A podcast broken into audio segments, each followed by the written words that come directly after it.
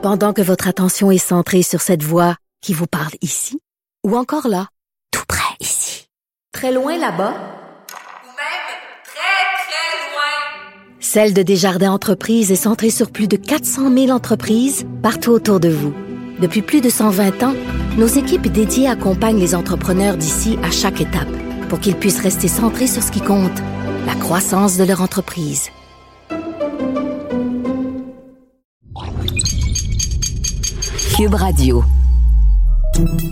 Salut, c'est Charles Dran avec l'équipe dans 5 minutes. On s'intéresse aux sciences, à l'histoire et à l'actualité. Aujourd'hui, on parle des cours d'eau. Les cours d'eau qui ne sont pas continus toute l'année, mais qui ont une importance sous-estimée. On les appelle les cours d'eau non pérennes.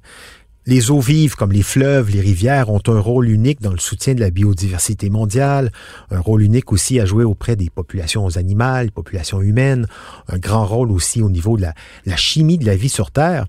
Ce qu'on connaît moins bien, c'est la valeur et l'importance des ruisseaux non pérennes qui cessent donc périodiquement de couler et qui ont donc tendance à être négligés, voire ignorés. Véronique Morin nous parle d'une nouvelle étude importante de l'Université McGill, département de géographie, qui fait état de ces cours d'eau négligés. Ils n'ont pas de nom. Pourtant, ils constituent plus de la moitié des 64 millions de kilomètres de rivières et de cours d'eau du monde. Leur qualificatif évocateur de non pérenne, en d'autres mots qui est destiné à mourir, dit tout.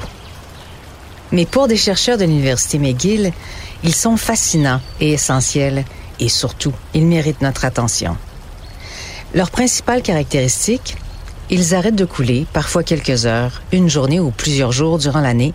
Et pour cette raison, on, quand je dis on, je veux dire les autorités réglementaires et les experts, ne les considèrent pas comme importants. En fait, on leur porte si peu d'égards qu'ils sont la plupart du temps exclus des lois et des règlements de conservation qui protègent l'environnement. C'est le cas en France et aux États-Unis notamment, et puisqu'ils ne sont pas protégés, ils se dégradent rapidement.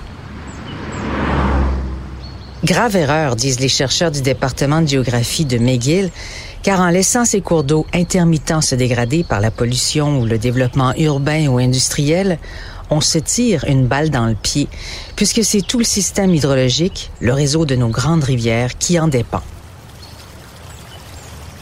Au Québec, ce phénomène naturel, mais méconnu de stop and flow, arrête et coule, comme l'appellent les chercheurs, est aussi très répandu et caractérise jusqu'à 60 des cours d'eau et des ruisseaux. Mathis Messager, le premier auteur de l'étude de McGill, souligne qu'en hydrologie, on s'intéresse habituellement aux cours d'eau continus. La preuve, on leur donne des noms. Mais en fait, il faut savoir qu'un cours d'eau qui coule en continu est l'exception à la règle. L'équipe de McGill a donc produit une carte, une toute première, de la distribution mondiale des rivières et des ruisseaux intermittents. Comment? En associant statistiquement des relevés historiques du débit d'eau de 5615 sites d'observation avec des informations sur l'hydrologie, le climat, la géologie et la couverture terrestre environnante des cours d'eau surveillés à ces endroits. D'abord, ils ont pu valider sans grande surprise que les rivières non pérennes sont plus fréquentes dans les zones arides, où l'évaporation est beaucoup plus importante que les précipitations, et que les petits cours d'eau ont généralement un débit plus variable et sont donc plus susceptibles de s'assécher. Par exemple, 90% des cours d'eau sont non pérennes en Australie. Mais on trouve également des cours d'eau non pérennes dans les climats tropicaux et même dans l'Arctique, où les rivières gèlent pendant une partie de l'année.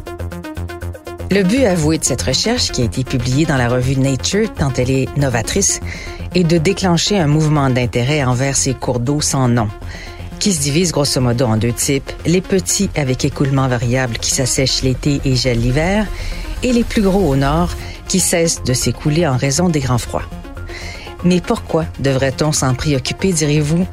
Parce que les systèmes hydrologiques entiers en dépendent? Et à force de polluer et d'ignorer les cours d'eau non pérennes, on finit par affecter tout le système hydrologique des grandes rivières. Pourtant, plus de la moitié de la population mondiale vivrait dans des endroits où le cours d'eau le plus proche n'est pas pérenne. Ah, voilà une raison qui devrait attirer l'attention de beaucoup de monde.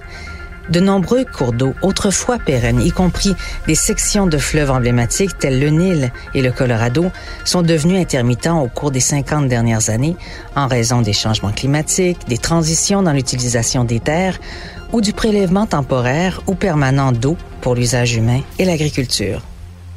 L'un des prochains défis pour les chercheurs est de différencier les cours d'eau qui sont intermittents de façon naturelle de ceux qu'ils sont pour des raisons non naturelles, en identifiant les actions humaines qui ont pu jouer un rôle sur le débit de ces cours d'eau.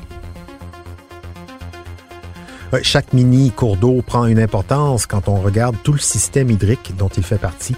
Beau travail de l'équipe de Matisse Messager à l'Université McGill, un atlas qui devrait aider les associations citoyennes et autres groupes qui très localement se portent régulièrement la défense de territoires face par exemple à des promoteurs qui ont tendance à les ignorer un peu, ces petits cours d'eau néanmoins nécessaires.